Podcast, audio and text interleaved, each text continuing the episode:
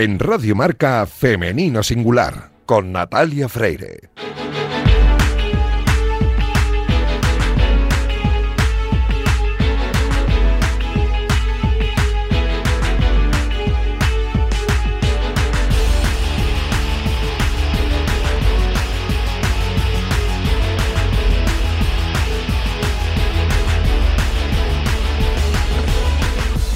Muy buenos días y bienvenidos un sábado más a este espacio de radio en el que nos empeñamos en dar visibilidad y voz a las mujeres que hacen que nuestro deporte sea cada vez más grande.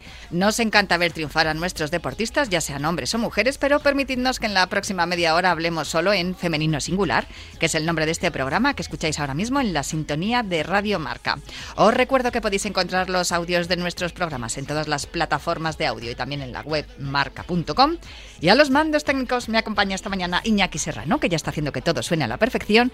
Y este que comenzamos es el programa 260. Y lo hacemos, como es costumbre, hablando con Irina Rodríguez sobre el entrenamiento invisible. Arrancamos ya.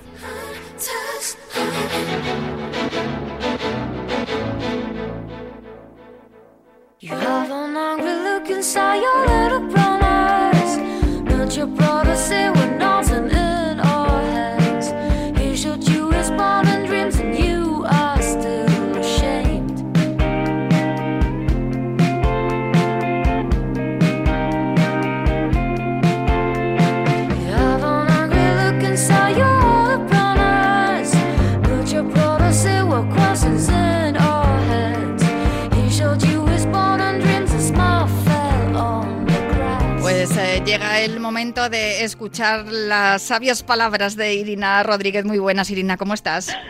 Hola Natalia, esto de sabias palabras me, pone cierta presión, ¿eh? De cierta presión aquí. A ver, mm, yo sé que tú siempre dices que te gusta mucho lo que cuentas, eh, has estudiado mucho y, sigues estudiando sobre ello, pero que de, experta ni, ni sabia ni nada de eso, nada. Pero oye, más que yo ya sabes, entonces a mí me sirve.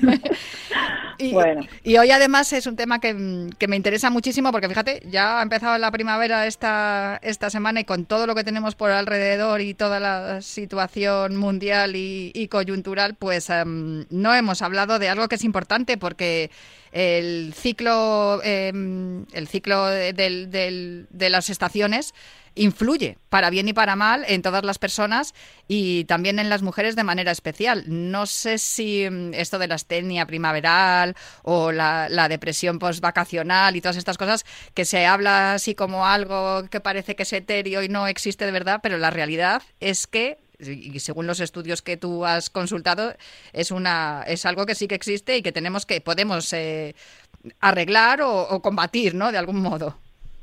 Sí, sí, tal cual. O sea, todo lo que pasa en nuestro entorno nos afecta y, todo está estudiado que sí, que tiene una influencia sobre nuestro organismo y sobre nuestro sistema emocional.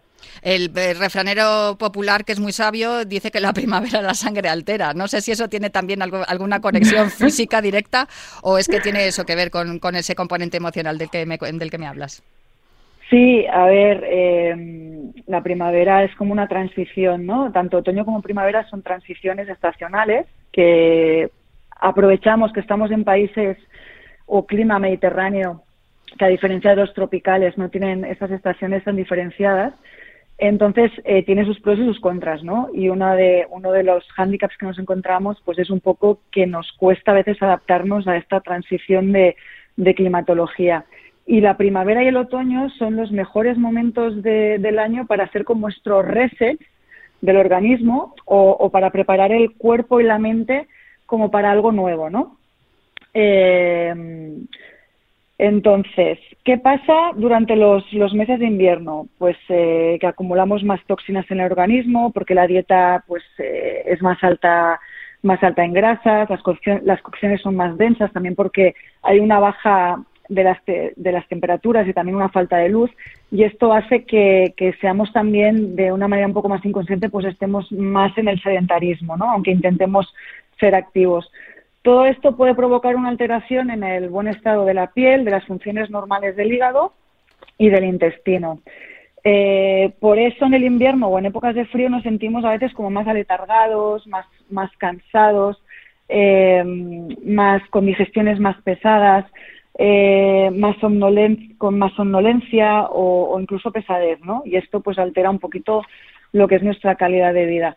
Lo ideal en este momento de primavera, que es verdad que ha empezado ahora en marzo, que bueno, de momento tenemos, yo no sé por ahí cómo vais, pero aquí en Barcelona está haciendo una primavera todavía muy otoñal, pero hay que aprovechar este momento para alimentarnos con los alimentos de temporada, que son súper ricos en antioxidantes, vitaminas y minerales, tanto los vegetales como las frutas. Aprovechar también para eliminar las grasas saturadas de la dieta y aumentar el consumo de ácidos grasos y omega 3 que están en el aceite de lino, el aceite de krill, el cáñamo, nueces, sésamo, porque además estos alimentos tienen poder antiinflamatorio que venimos de estas reservas inflamatorias del invierno, ¿no? Aumentar el agua y los líquidos, infusiones de té verde, de boldo, de alcachofera nos ayudarían también y aumentar también la ingesta de alimentos crudos y sobre todo eh, jugar con las diferentes cocciones y los diferentes colores. Eh, esto sería un, primer paso. Sí que es verdad que lo más recomendable en este momento para la depuración del organismo y empezar con todo esto sería hacer una, limpieza hepática, que quizás sería la forma más rápida, pero también un poco la más agresiva. De esto, si quieres, hablamos en, otro momento. Hmm. Y también es verdad que se puede hacer de forma más paulatinamente con la dieta, ¿no? No nos podemos olvidar del, del, ejercicio físico, que siempre es un gran aliado en todo el proceso y nos proporciona una vida más saludable. Esto sería en cuanto un poco más a, cómo cuidar el cuerpo, ¿no? Y si nos vamos más un poco a cuidar la mente, eh, que también hay que depurarla, entre comillas, ¿no? Y resetear el sistema, es verdad que vivimos en una sociedad como muy rápido, donde el tiempo se nos va y parece que no llegamos a, nada. Y además hemos creado como el hábito de descansar, pero haciendo cosas, ¿no? Esto de estar en el sofá, pero a la vez miro la tele o estoy con el móvil eh, contestando un email. Entonces es como que, bueno, te suena, ¿no? Yo creo que, Absolutamente. todos, igual, todos igual. ¿Qué pasa con esto? Pues que la mente al final nunca para y, y hay que conseguir vaciar para poder resetear todo, todo el sistema y que también está comunicada, como esas, con el cuerpo emocional y con el cuerpo, con el cuerpo físico. Hay que vaciar la mente de pensamientos, darle un respiro y realmente un, un, un descanso, pero un descanso real. ¿Cómo se hace esto? Pues esto aquí viene lo difícil, porque la teoría está muy bien, pero claro, no estamos acostumbrados, ¿no? Mm. Hay que crear espacios de silencio no solamente silencio de... Mm, el silencio se entiende como el ruido, ¿no? El, que no haya ruido, el que no hayan palabras. Eh, lo que requiere la mente es un silencio justamente mental, es decir, que paremos los pensamientos, paremos de pensar en inquietudes, problemas, quehaceres y nos conectemos con el aquí en ahora. ¿Cómo? Pues bueno, se puede hacer meditando. Si no estamos acostumbrados a meditar, no hay problema, porque unos ejercicios más fáciles es observar la respiración. Yo creo que la respiración es, lo único que es capaz de cambiar el estado anímico en un momento, simplemente es observar y ver cómo estamos respirando mm. y tomar conciencia de, del aquí y el ahora y sobre todo estar atentos, estar atentos y poner atención en lo que hagamos. Es decir, si estás comiendo, pues sentarte, apagar todo, comer, saborear esa comida, no, no hacer las cosas automáticamente, ¿no? O sea, el olor, el gusto, los colores, que nos llame la atención eso. Y así estás como focalizando en otra cosa y paras, paras los pensamientos. Eh, ¿Qué vamos a conseguir con todo esto? Bueno, pues conexión con nuestro interior, eh, tener un descanso de mayor calidad, sentir nuestras emociones, que eso nos permitirá decidir mucho mejor y ahorrar y aumentar eh, la energía vital. Y sobre todo en primavera, ya que estamos en un momento así como de aires nuevos, pues lo mejor es, si queremos atraer cosas nuevas a nuestra vida, pues hay que desprenderse de las cosas antiguas que ya no nos sirven, que tenemos mucha mucha filosofía del apego de las cosas, ¿no? Nos cuesta esto del desapego. Entonces es un muy buen momento para, para ordenar y vaciar, porque nuestra casa al final es un reflejo mucho de lo que pasa en nuestro interior, ¿no? De cómo estamos por dentro. Entonces la primavera es perfecta para llevar a cabo como toda esta renovación.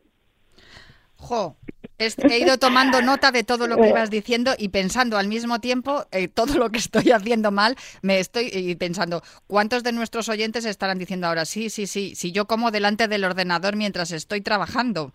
Y, es que no, no, paramos ni siquiera para comer, esa, esa desconexión, ese voy a hacer un paréntesis, voy a voy a parar un momento, eh, no, no parece que no existe en, en la cultura occidental y, y, es todo lo que hablamos siempre, ¿no? La inmediatez. Todo es rápido, rápido, rápido. Y es verdad que nos tenemos que adaptar. Yo, yo, no estoy diciendo que nos salgamos del ritmo social porque es muy difícil, pero sí es verdad que cada vez hay que encontrar más esos, esos puntos de de escape o ese punto o ese espacio que es para uno, ¿no? Y dedicarte, aunque sea, pues esto, la media hora de comer y ser consciente de cómo estás comiendo, de qué estás comiendo, cómo te estás sentando y bueno, hacer unos, unos pequeños parones al día, ¿no? Para poder seguir luego con el ritmo. Y luego lo de respirar, que mm, sí es cierto que ocurre muy, muy a menudo, ¿no? Cuando alguien se pone nervioso, cuando ocurre algún problema o te tienes que, hay algún imprevisto, yo qué sé, pues una, eh, cuando tienes un accidente, un golpe, lo que sea, lo primero que, que, lo primero que pienso yo siempre es respira, respira, o le digo a la persona que tengo enfrente, respira, respira, tranquilízate. La respiración yo creo que nos olvidamos de ella continuamente y evidentemente si no respiramos no morimos, pero no somos, no tenemos esa conciencia de vamos a respirar y cómo el aire entra en nuestro, en nuestro cuerpo y cómo lo expulsamos, que también es una manera de limpiar y de encontrar ese momento de paz. Yo eh, eh, lo estoy aplicando después de hablar con Denis Criado en la deporteca del yoga nidra y estoy aplicando esa parte de ese, ese yoga contemplativo, digamos, ¿no? De, no, no sin movimiento, de paz, tranquilidad y de, y de, respiración y parece que va funcionando. Así que desde aquí también se lo recomiendo a todos nuestros oyentes y que si quieren volver a escuchar todo lo que ha contado Irina, que ha sido mucho y muy interesante, pueden hacerlo a través del podcast. Yo te dejo ya, Irina, pero te espero el sábado que viene, ¿vale? Vale, genial. Un abrazo. Otro para ti, mil gracias.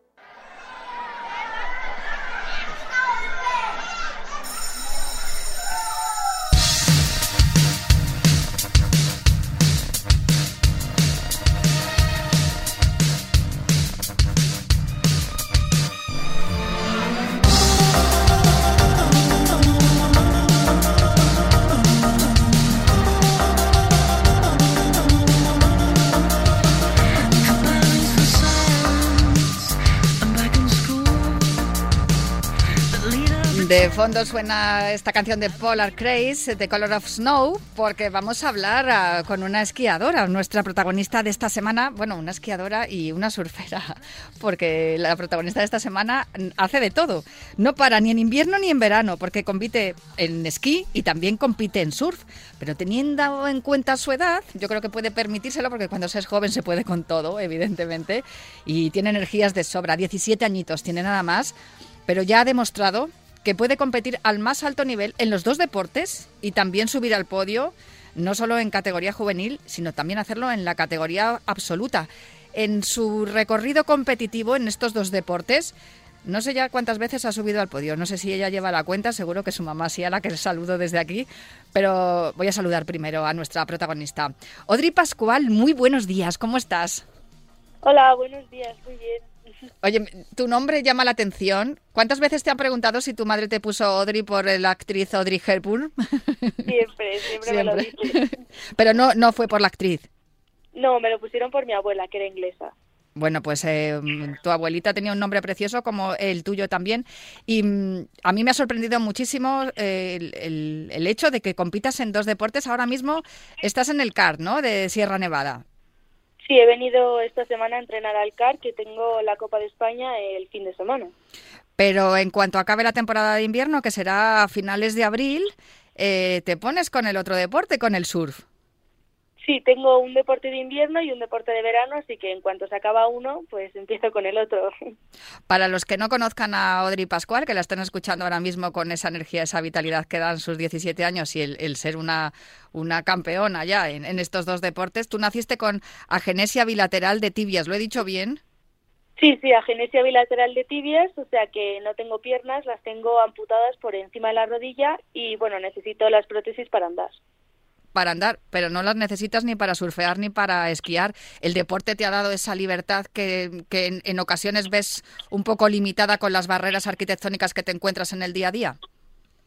Claro, yo para esquiar y para surfear utilizo otras adaptaciones, pero al final con estas adaptaciones puedo hacer lo mismo que el resto y mejor. Desde luego que lo haces mejor. Yo te he visto descender en, tu cuenta de Instagram y, la verdad es que vas a una velocidad tremenda que yo digo, madre mía, eh, eso requiere mucho entrenamiento, ¿no, Odri? Sí, más o menos voy una semana a esquiar y otra semana al colegio y nada, los estudios pues más o menos por mi cuenta, pero gracias al colegio y a mis compañeras y a los profesores, pues lo llevo bastante bien. Y luego, pues en verano el surf, que es más fácil para entrenar. Estudias segundo de bachillerato, sacas buenas notas, tengo entendido, ¿no? Sí, sí, muy buena. Oye, ¿cómo te apañas? Porque esto es una pregunta que os hago prácticamente a todas las deportistas que, con las que hablo. ¿Cómo es posible que podáis compaginar vuestra formación académica, vuestros estudios, con la concentración y el tiempo que requiere también el, entrenamiento para, para dos deportes, en tu caso? Porque es que ni en verano descansas. A ver, es difícil, porque al final el tiempo libre pues se te reduce un montón que yo aquí cuando estoy, por ejemplo, ahora en el CAR, eh, mientras el resto se echa la siesta o descansa, yo me tengo que poner a estudiar, pero bueno, merece la pena porque al final esquiar y competir es lo que me gusta, así que a por ello. Eh, ¿Cómo empezaste tú a esquiar? Porque primero fue el esquí y después vino el surf, ¿no? Vamos a ir ahí por orden cronológico. Sí, empecé a esquiar porque mis primas se iban todos los fines de semana a esquiar y además mi tío era profesor de esquí entonces yo le dije a mis padres que bueno que yo quería irme a esquiar con mis primas y bueno al principio no me hicieron caso, pasaron un poco de mí, pero luego insistí y encontraron a la fundación también y gracias a la fundación también pues empecé a esquiar y luego a competir y luego ya mucho más tarde empecé ya con el surf. La fundación también, que yo no sé si, si antes habías eh, hecho algunos otros deportes, pero desde luego la fundación también fundamental, ¿no? En tu, en tu formación deportiva, porque gracias a ellos eh, eh, pues has podido empezar a, competir y te han facilitado la posibilidad, ¿no? De, de, de todas esas adaptaciones que necesitas para poder competir. Sí, sí, totalmente. Si no, si la fundación no estaría donde estoy ahora. No, pues desde aquí agradecimiento también para la Fundación también y para todos aquellas deportistas y aquellos deportistas que también necesiten adaptación, pues a lo mejor se pueden poner en contacto con la Fundación para que les ayuden como a ti. Pero tú también has competido en handbike, o sea que pues, tierra, mar y nieve, tierra, mar, montaña, le das a todo, Audrey. Sí, bueno, eh, probé el handbike, que es una bici que se lleva con las manos, y he hecho alguna carrera, pero bueno, no me encanta. Me gusta mucho más el esquí y el surf. Con el esquí, además, y gracias a la Fundación también conociste a tu entrenador ¿no? de esquí, a Jaime Hernández, que, ha sido fundamental para, para, tu progresión y para haber eh, subido al podio tantas veces. Sí, o sea, mi entrenador es mm, lo más. Gracias a mi entrenador y a la Fundación, que mi entrenador es de la Fundación, pues he salido a competir a nivel internacional y todas las medallas pues son de los dos. Eso está muy bien, porque muchas veces nos olvidamos de los entrenadores y, son, un, aunque sea un deporte individual, eh, también es, es, un deporte en equipo, porque claro, necesitas de ellos y necesitas también del, apoyo logístico que te da la familia, la fundación, eh, los fisios y todo lo demás. Odri, tú empezaste a esquiar en 2015. ¿Cuál ha sido tu, tu prueba, tu momento en el que dijiste, oye, yo me quiero dedicar a esto? Pues más o menos en el primer campeonato de España, que fui más o menos para ver cómo era el mundo de la competición y el nivel que había a nivel nacional y ahí ya me encantó. Me puse súper nerviosa, pero de esos nervios que te gustan y que cuando terminas la carrera dices, jo, qué guay. Y de ahí ya empezaste a competir, ¿no? Yo creo que se fijaron en ti en, en el programa de detección y seguimiento del Centro de Deportes de Invierno Adaptados y, y dijeron, Odri tiene futuro como esquiadora. Sí, bueno, ahí ya fue cuando empezaron a ver que a nivel internacional también en un futuro entrenando más pues también podría destacar y por confiar en mí pues también estoy ahora viendo a ver si a las Olimpiadas y eh, todo esto gracias a los que me apoyan, obviamente. Tus pruebas son el slalom y el slalom gigante, ¿en cuál te lo pasas mejor? Antes decía que el slalom sin duda, pero ahora entrenando más pues no sabría decirte se me da mejor el slalom, pero disfruto en los dos. ¿Y mm, tienes algún referente? ¿Hay alguna esquiadora, algún esquiador que, que tú hayas dicho, eh, me gustaría ser como, como él o como ella? Hay un esquiador holandés que tiene la misma lesión que yo, o sea, no tiene las piernas, y con 18 años ganó casi todo en los mundiales y me encanta como esquía, así que me fijo en todo, me fijo en él en todo.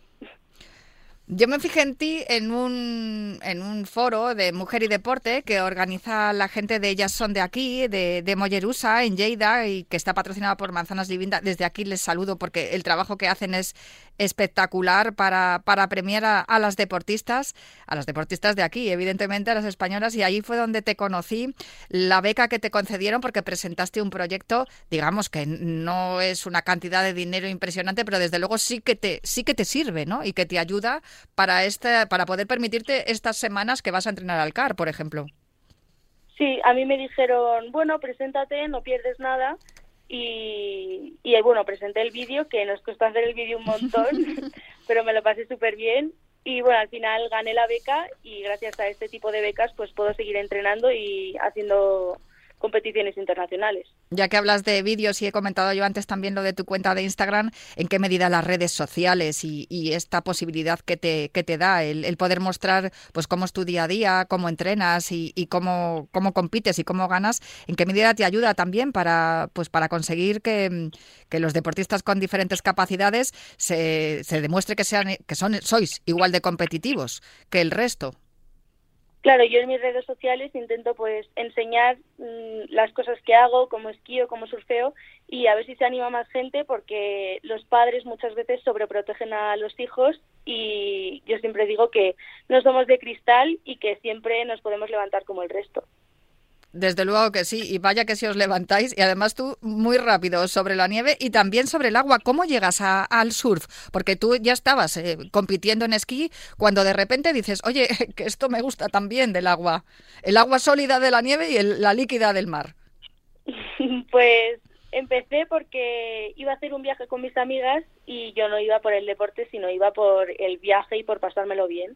Pero dio la casualidad que encontramos a Pedro Gutiérrez, que está muy metido en el surf adaptado y me dio unas clases y como yo también venía de otro deporte y pues la condición física pues se nota, se dio cuenta de que podía mejorar y que también podría llegar a competir a nivel internacional. Y bueno, gracias a él eh, fui al Mundial en 2020, en 2020 y me llevé un bronce, no, un cobre, me llevé un cobre. Ese mundial... y este año en 2020 dos, no, en 2021 un bronce. Sí, el de 2022 está por celebrarse, que estáis ahora, bueno, en cuanto acabe la temporada de invierno empezarás a prepararte para este, pero mm, ese Mundial de 2020 fue la última prueba internacional que se celebró en el mundo oficial, lo sabes, ¿no? O sea, volvisteis vosotros y, el, mundo se confinó. Eh, ¿Cómo fue esa sensación de participar en un Mundial? Te llevaste una, medalla de cobre, que a mí siempre me gusta lo del cobre porque dices, mira, hay medallas para, para todo el mundo, pero ese, en ese Mundial también fuisteis eh, oro, ¿no? En, en, el, en el equipo, con el equipo, si no recuerdo mal. Sí teníamos un equipazo y pues eso, ganamos el oro por equipos y nos hizo muchísima ilusión, no nos lo creíamos. Y al año siguiente eh, fuisteis también, me parece, bronce o plata por equipo y tú te llevaste el bronce individual. Sí, fuimos plata por equipos y yo el bronce individual. Vamos a ver, ¿cómo se explica que en tu primer mundial te llevas la medalla de cobre que equivale al cuarto puesto, ¿no? Si no estoy equivocada. Y, y, en el siguiente mundial te llevas la de bronce, o sea que al siguiente ya te irás a por la de plata, ¿no? Me imagino. Bueno, iré a por la de oro, porque la de plata ya no. Ojalá. No, ya puestos pues a por la de oro. Y no sé, no sé lo que me has comentado que te dijo Pedro Gutiérrez cuando empezaste a practicar en que fue en Somo, ¿no? En Cantabria, donde te fuiste con tus amigas a, de vacaciones y empezaste a practicar el, surf. Eh, ¿En qué medida te ha ayudado el, ser ya deportista de invierno, el ser esquiadora para, para la técnica que, que requiere el, el surf? Bueno, el surf y el esquí tienen movimientos muy parecidos, porque yo en los dos voy sentada y tengo que tener agilidad en la cadera y muchos abdominales y yo ya por el tema del esquí hacía entrenamiento físico y para remar al pico y todo pues se nota. Desde luego que te ha ayudado. Oye, y, y fíjate lo que estamos hablando.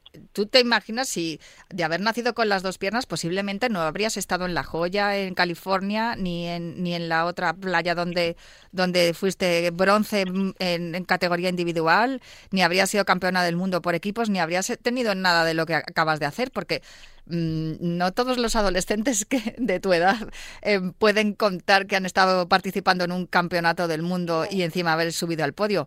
Mm, ¿Crees que esta es una manera de demostrar que la discapacidad está en la cabeza y no en el cuerpo? Claro, la discapacidad, los límites te los pones tú mismo. Por no tener piernas, pues hombre, hay cosas que igual me cuestan un poco más, pues como correr, por ejemplo, con mis prótesis no puedo correr, pero con las adaptaciones, puedes hacer exactamente lo mismo que el resto. Y mm, una pregunta más, eh, ¿dónde, ¿en cuál de los dos deportes te lo pasas mejor? Siempre me lo preguntan. es que claro, son muy distintos. sí, si tuviese que elegir, hombre, no puedo elegir, pero sí es verdad que en el surf hay muy buen rollo y en el esquí es mucho más competitivo. Es distinto. ¿Eso tiene que ver con que el, surf adaptado todavía no está dentro del programa olímpico, Audrey, que lo, lo, comentamos el otro día cuando estuvimos charlando para preparar la entrevista? Pues puede ser que sí, pero no lo sé. Eh, el caso es que el surf también es un poco un way of life, ¿no? Es, una, es un modo de vida porque hay una cultura en torno al surf, la música, la ropa, todo lo demás. No sé si eso tiene también un poco que ver con que el surf es un deporte un poco más, mm, no, no más divertido, pero igual no es tan formal como el esquí. Claro, sí. Ahí la gente, por ejemplo, yo entré en mi manga y dentro de la manga, una vez que ya estábamos compitiendo, las mis competidores me, me, animaban en plan qué buena ola y eso en el esquí no, no suele pasar te entiendo perfectamente y me está recordando mucho, claro, los deportes de deslizamiento tienen, ah, tienen esta, este componente, ¿no? Que mm, los propios eh, deportistas, los propios, eh, tus rivales, son también admiradores de lo que hacen porque por encima de todo les gusta el deporte, ¿no? Más, más, que, más que ganar, aunque ganar también mola. Al final que gane el mejor y ya está a ese espíritu olímpico, bien merece que el Comité Olímpico Internacional eh, clasifique el, surf adaptado como deporte olímpico para los próximos Juegos. Los de París igual yo no llegamos, pero ¿cuál es tu objetivo, Audrey? Mm, eh, ¿Competir en unos Juegos de invierno? Ya lo tuviste claro hace poquito. ¿También en unos de verano? Sí, a mí me gustaría que el surf se, se hiciese paralímpico y competir en unos Juegos de invierno y en unos de verano. Ese sería mi sueño. Y mm, ya para terminar, mm, estás acabando el segundo de bachillerato, bueno, te queda el último tirón. ¿Qué es lo que piensas estudiar? Porque me imagino que tendrás pensado ya que haces bachillerato estudiar algún, alguna carrera. Sí, ya me queda nada para acabar bachillerato y hacer la EBAU y bueno, me gustaría estudiar algo relacionado con economía, ADE, pero no sé exactamente cuál. Pues eh, cuando te decidas nos lo cuentas. Y ahora cuando termine la temporada de esquí, pues me imagino que te tomarás unos días de descanso y luego a por la temporada de surf. Nosotros, desde luego, ya te hemos cogido la matrícula, Audrey, ¿eh? Audrey Pascual, esquiadora y surfera internacional y próximamente eh, estará en los Juegos Paralímpicos, seguramente. No sabemos todavía en cuál edición, pero en alguna de ellas seguro que te vemos. Muchísimas gracias por atendernos esta mañana aquí en Femenino Singular, Audrey. Gracias a vosotros, me ha encantado. Y un saludo fortísimo, de verdad, y un abrazo enorme para tu mami, tu papi, tu, tu hermano pequeño, que también que sé que tienes un hermano que también te acompaña, y sobre todo para tus entrenadores que me ha encantado también que les, que les dieras el valor que tienen y a la Fundación también, que hace un trabajo excelente para demostrar que el deporte es eh, una de las mejores herramientas para derribar barreras sociales y, también arquitectónicas, porque si veréis cómo baja, yo os invito a que sigáis a Audrey en sus redes sociales, cómo surfea y cómo esquía, vamos, nadie diría que, que tiene una discapacidad, todo lo contrario, que es una niña, una señorita, una joven muy capaz. Un abrazo muy fuerte, Audrey. Un abrazo, gracias.